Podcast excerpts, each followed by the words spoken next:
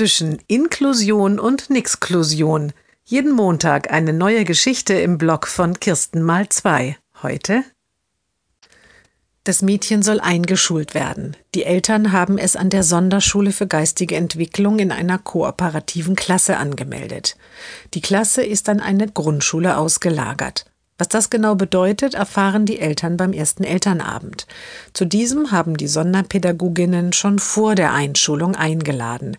Er findet an der Sonderschule statt.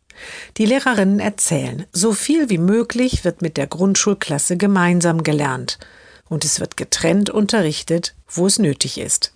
Nach Weihnachten trennen wir in Deutsch und Mathe, erklärt eine der Lehrerinnen. Dann kommen ihre Kinder nicht mehr mit.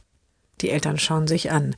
Die Mutter meldet sich, aber Sie haben meine Tochter doch noch gar nicht kennengelernt. Das muss ich auch nicht, antwortet die Lehrerin. Das machen wir immer so. Und wenn sie nun doch weiter mitkommt, fragt die Mutter nach. Das wird sie nicht. Das ist immer so, sagt die Lehrerin bestimmt.